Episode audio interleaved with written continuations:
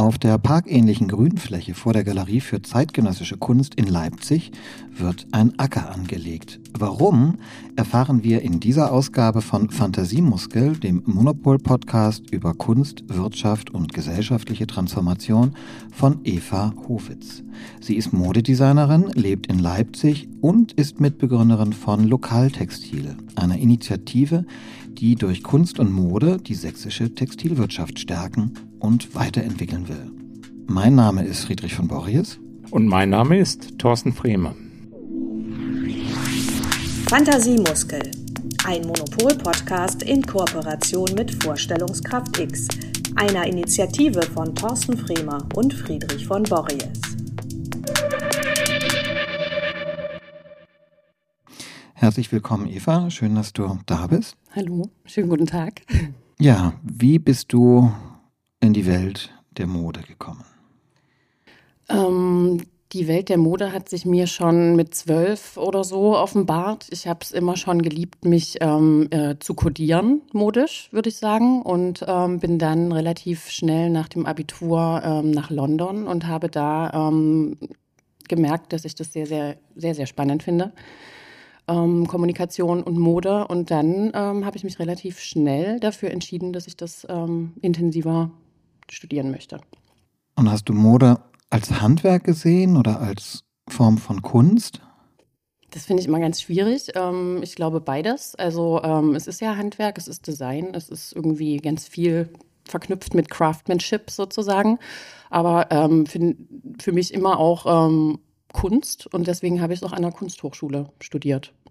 Jetzt warst du ja mit deinem Modelabel schon auch sehr erfolgreich.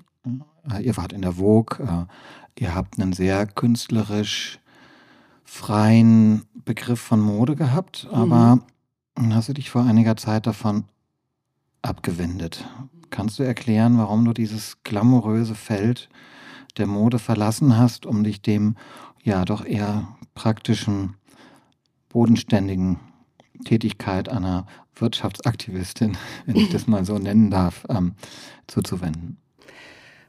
Also ähm, die Mode äh, ist ein Zirkus, ein, ähm, sehr schillernder, wie du schon beschrieben hast. Und äh, das ist äh, sehr, sehr spannend, aber eben auch sehr, sehr anstrengend. Und ähm, wir waren erfolgreich, aber eben oberflächlich erfolgreich, ähm, nicht wirklich wirtschaftlich erfolgreich, denn äh, ja, es war eher eine Kunstform und wir haben eher so eine Art Planetensystem erdacht. Ähm, jede Saison oder alle ein Jahr einen neuen Planeten entwickelt.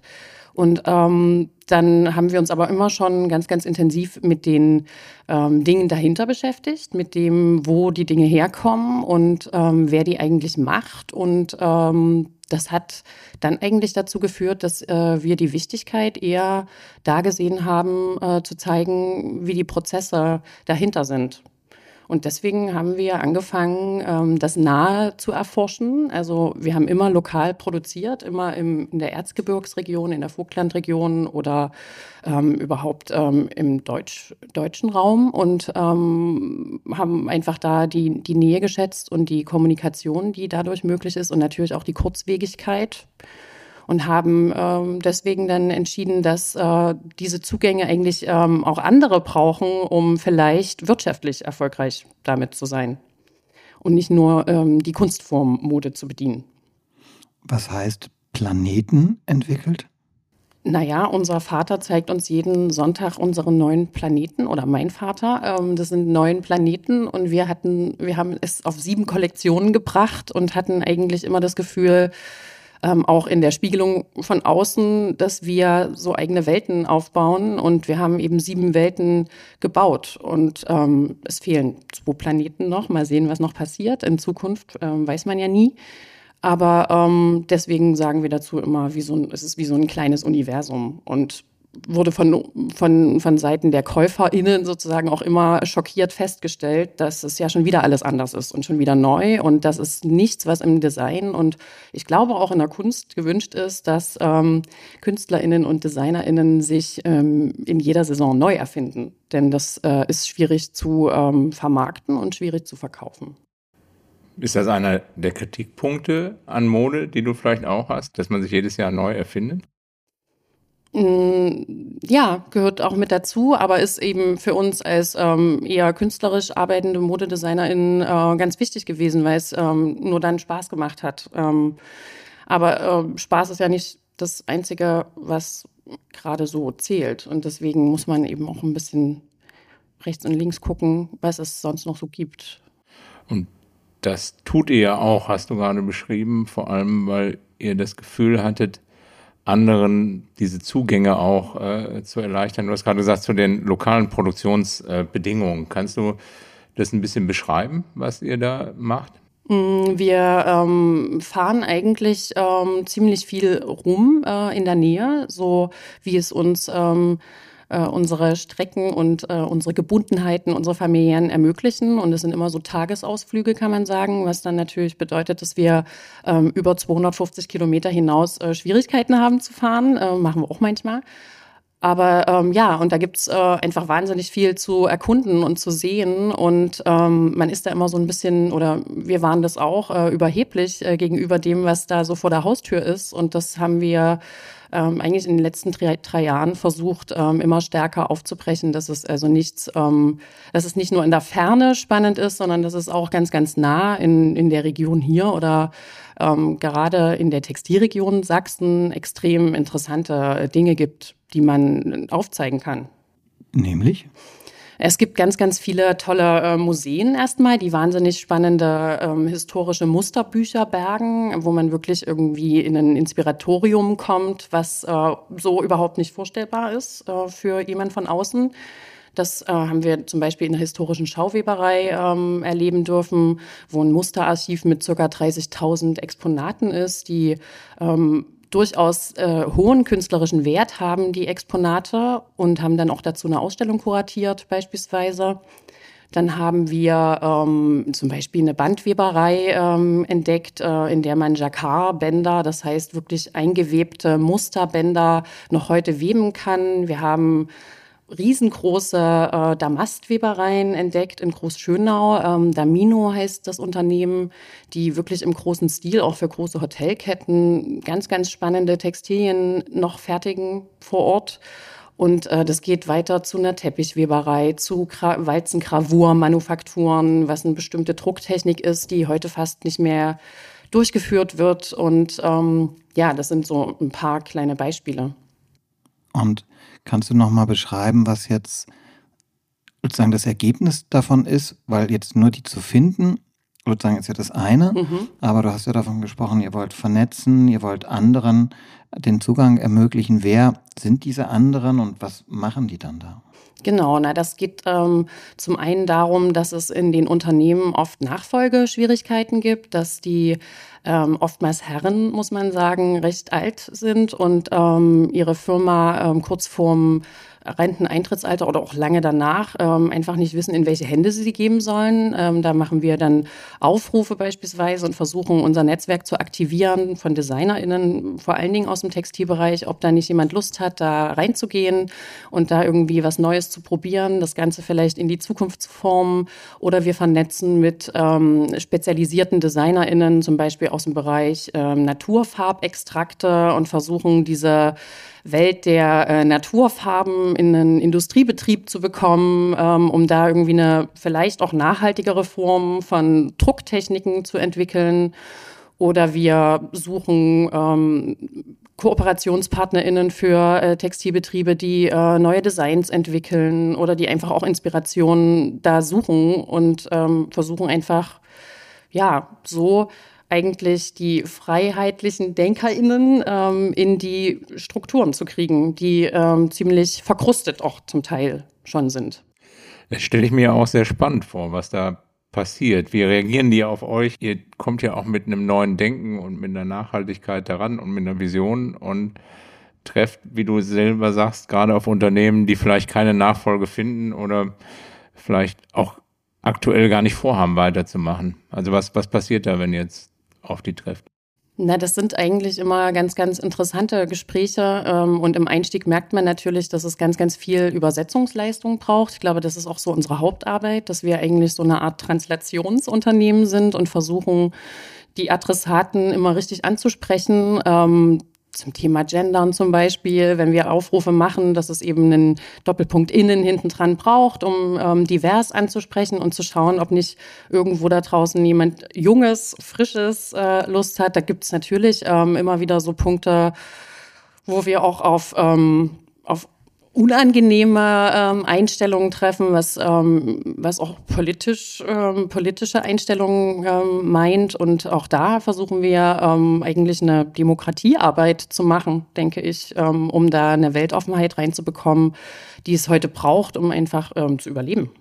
Wenn man dir zuhört, könnte man jetzt meinen, das ist eine ganz trockene Angelegenheit der regionalen Wirtschaftsförderung. Ähm, andererseits kommst du ja irgendwie aus dieser Welt von, von Kunst und Mode. Wie verhält sich das jetzt zueinander? Dein künstlerisch-gestalterischer Anspruch, den du da drin ja, glaube ich, trotzdem hast. Und ähm, also kann ich das wirklich glauben, so trocken, wie du das beschreibst, oder ist es nicht doch auch ein kreativer gestalterischer Prozess, den ihr dadurch lauft. Mhm, das ist es, finde ich auf jeden Fall, weil das ist ähm, ein Miteinanderdenken. Und Miteinanderdenken ist für mich ähm, schon immer, ähm, ich habe auch Konzeptmodedesign studiert, also das ist für mich ein ganz, ganz wichtiger Inhalt von Design und von, und von Kunst. Und, und deswegen ist das überhaupt nicht trocken, sondern es ist natürlich auch sehr emotional. Und man geht natürlich auch ähm, Kooperationen und äh, Kompromisse und ähm, tiefe, ähm, tiefe emotionale Bindungen ein mit den ähm, verschiedenen Protagonistinnen, die wir da so treffen. Also es ist alles andere als trocken. Wir werden auch nicht von äh, einer Wirtschaftsförderung ähm, getragen, sondern wir machen das tatsächlich als Nichtregierungsorganisation, kann man sagen. Friedrich, du hast gerade nach der Verbindung auch nochmal oder nach der Verbindung zur Kunst gefragt. Ihr macht ja gerade auch in der Galerie für zeitgenössische Kunst eine Aktion, wenn ich es richtig verstanden habe, ein Handfeld oder kein Handfeld, aber äh, vielleicht kannst du das beschreiben, was ihr da macht oder was, was äh, kann man da sehen? Hm. Also wir ähm, haben schon eine Weile ähm, eine Kooperation mit der Galerie für zeitgenössische Kunst in Leipzig, haben da schon 2021 ein Flachsfeld angelegt. Das ist der Ursprung zur Leinwand. Ähm, und es war ähm, in dem Jahr gerade eine Ausstellung ähm, von Johanna Kandel zu sehen zum Material der Kunst. Und das hat uns ähm, gefallen und wir wollten sowieso Flachs anbauen und durften das eben dann da tun und durften unsere eigene Leinwand sozusagen anbauen und haben einfach versuchen wollen, wie viel braucht es an Pflanzen, um äh, ein ähm, kleines Stück äh, herzustellen. Und es sind äh, sozusagen Transportmittel, um ähm, eigentlich partizip partizipativ zu bilden. Also wir bilden ähm, permanent beim Anlegen von Feldern und Gärten äh, sozusagen die BürgerInnen, die ähm, da zu Gast sind oder einfach vorbeikommen random und ähm, erklären denen, dass äh, alles mit allem zu tun hat. Also das ist ähm, eigentlich äh, der Grund, warum wir das mitten im Stadtraum auch machen. Und im Moment ähm, dürfen wir auf 100 Quadratmetern mittlerweile, nicht nur 12, ähm, ein relativ großes Feld bestellen. Und das ist eine Art ähm, Bezugnahme auf ein Kunstwerk, was schon im Garten da ist, nämlich das Labyrinth von Olaf Nicolai.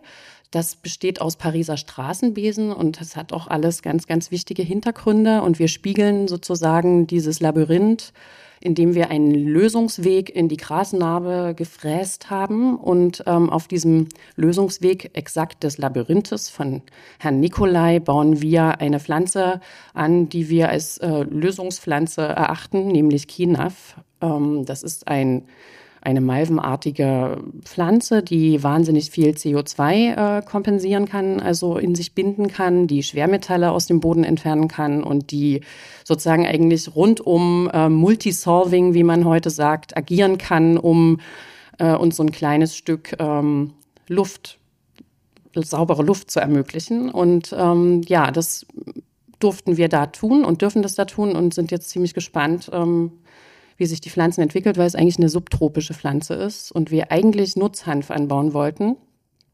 Nutzhanf steht aber unter, ähm, unter dem Gesetz, unter dem Betäubungsmittelschutzgesetz und deswegen wurde uns das von der Bundesopiumstelle untersagt, im öffentlichen Raum diesen Nutzhanf auszubringen, ähm, obwohl er eigentlich kaum THC-Gehalt hat, erwiesenermaßen. Deswegen haben wir uns jetzt auf diese Forschung zur Kina-Pflanze reduziert. Da würde mich interessieren, ist das denn massentauglich? Also die, die Frage ist, wie viel, wie viel Ertrag kommt aus solchen Feldern und wie viel kann ich davon theoretisch produzieren? Mhm. Denn habe ja jetzt auch gelernt, dass jetzt gerade auch im Rahmen der Nachhaltigkeitsdiskussion äh, ja auch der Kampf um Land und Felder äh, losgeht, was das Aufstellen von äh, Sonnenkollektoren oder von Windkraftanlagen angeht und da äh, sehr viel gerade weggekauft wird. Ähm, wir machen das niemals mit dem, ähm, mit dem Bezug zu ähm, Riesenfelderwirtschaft. Ne? Also für uns ist das tatsächlich, sind das Vehikel, um, um die Komplexität der Prozesse aufzuzeigen. Also für uns ist das eher so eine Art Vermittlungstransporter. Ähm, und ähm, wir zeigen damit nur auf, was möglich wäre. Wir haben ähm, Kooperationspartner in der Lausitz beispielsweise, die Hafer Lausitz. Das ist eine Genossenschaft, die das im größeren Stil tatsächlich auch planen, ähm, Nutzhanf auszubringen. Die sind, glaube ich, bei fünf Hektar. Dann gibt es das noch in der Uckermark, Hanffaser Uckermark. Ähm, Rainer Nowotny ist ja auch ein sehr starker Verfechter ähm, von postkapitalistischem Tun.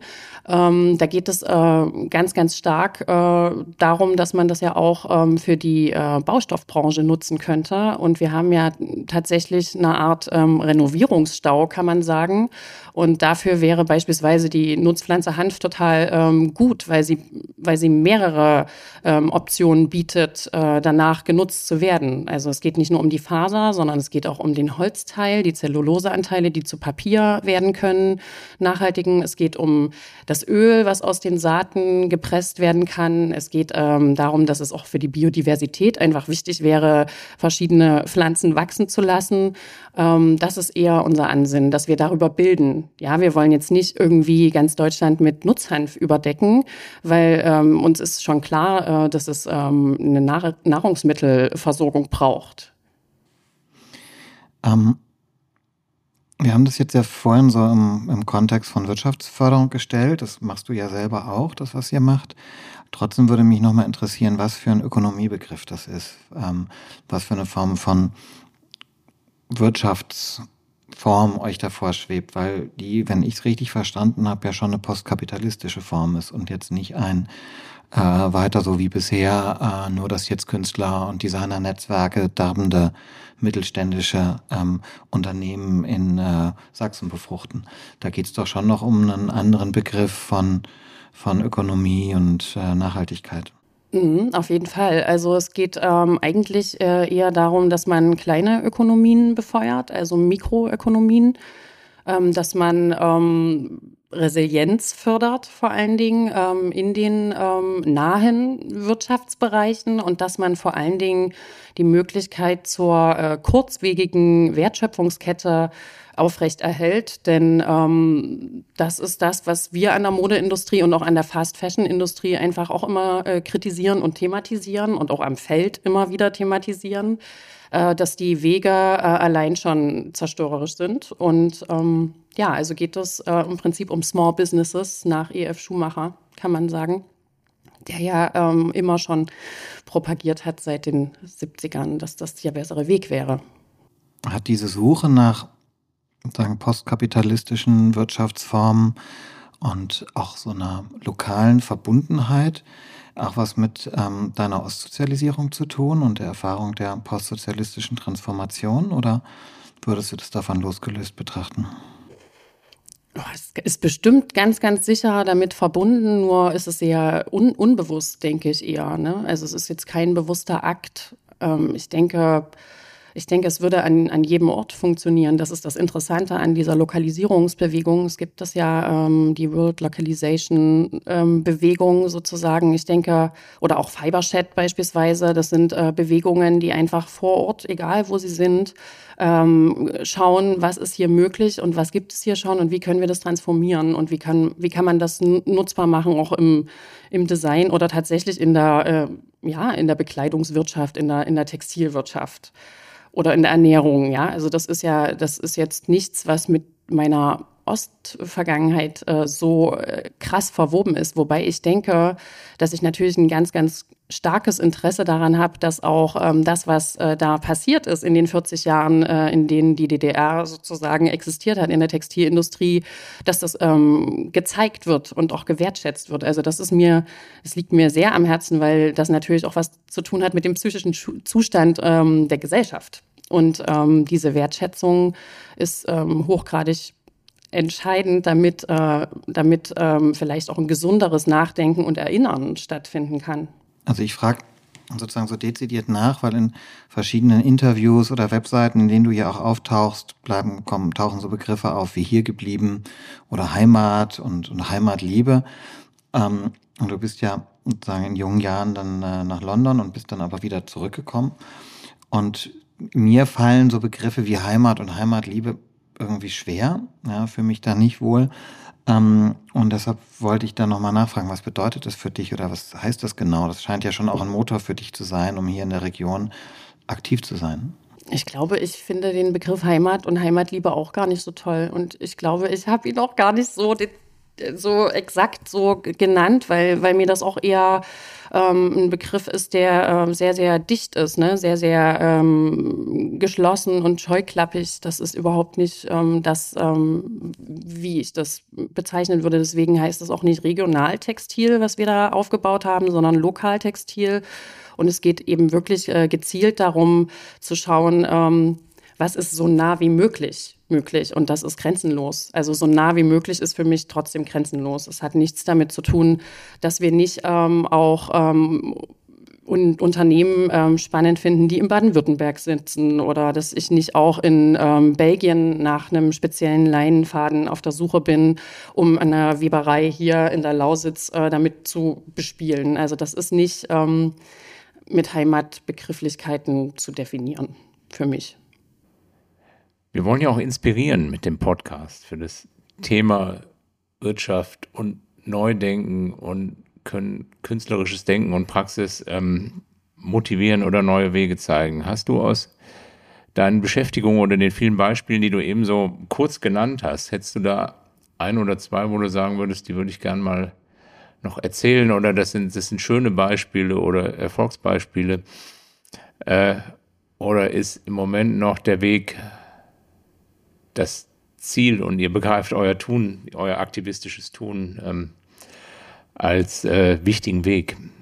Ja, ich glaube, das ist tatsächlich ähm, im Moment ähm, der, der Hauptinhalt, dass wir, äh, dass wir aktivistisch bilden und dass dieses aktivistische Bilden als Wirtschaftsmotor gesehen werden kann. Denn die, die wir bilden, sind eigentlich alle Menschen. Also es geht äh, für uns nicht um Altersgrenzen oder um ähm, klassistische Grenzen, sondern es geht tatsächlich um eine sehr inklusive Form ähm, der Bildung warum wir auch gerade da, dabei sind, ähm, ein Kinderbuch zu äh, schreiben mit einer ganz äh, fantastischen Autorin und einer tollen Zeichnerin, ähm, wo wir wirklich gezielt ähm, zu, zum sich kleiden und zu Produktionsprozessen bilden wollen. Und ich denke, ähm, dass wir sozusagen die Zukunft vielleicht äh, positiv wirtschaftlicher machen können. So und ähm, parallel dazu sind wir natürlich in, in Rettungsversuchen. Ähm, die Textilindustrie äh, ist in der Deindustrialisierung gerade. Äh, wir bekommen leider jede Woche Insolvenzmitteilungen, ähm, äh, auch aus Rheinland-Pfalz und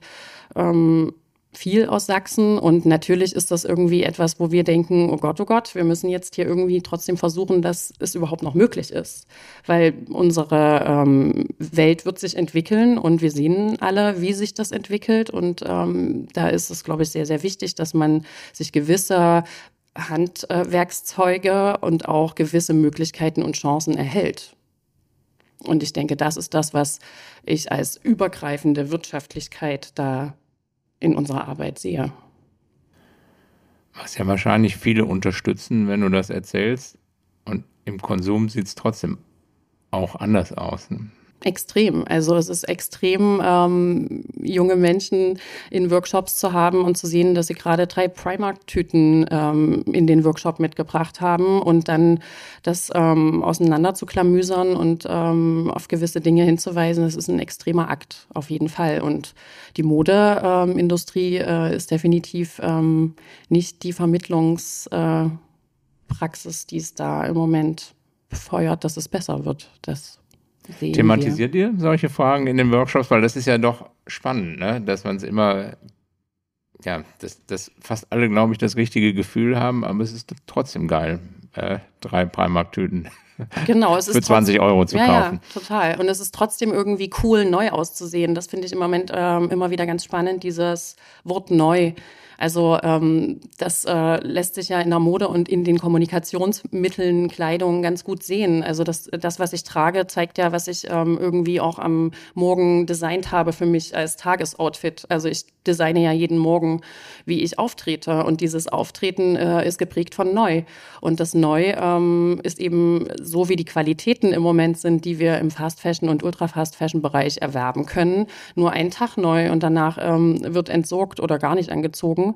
Und natürlich themati thematisieren wir das. Also das ist Hauptinhalt eigentlich auch immer, auch an, am Feld tatsächlich. Aber es ist ja auch eine der wesentlichen Funktionen ne? von, von, von Mode in meinem Verständnis, sich auszudrücken oder die Individualität auszudrücken.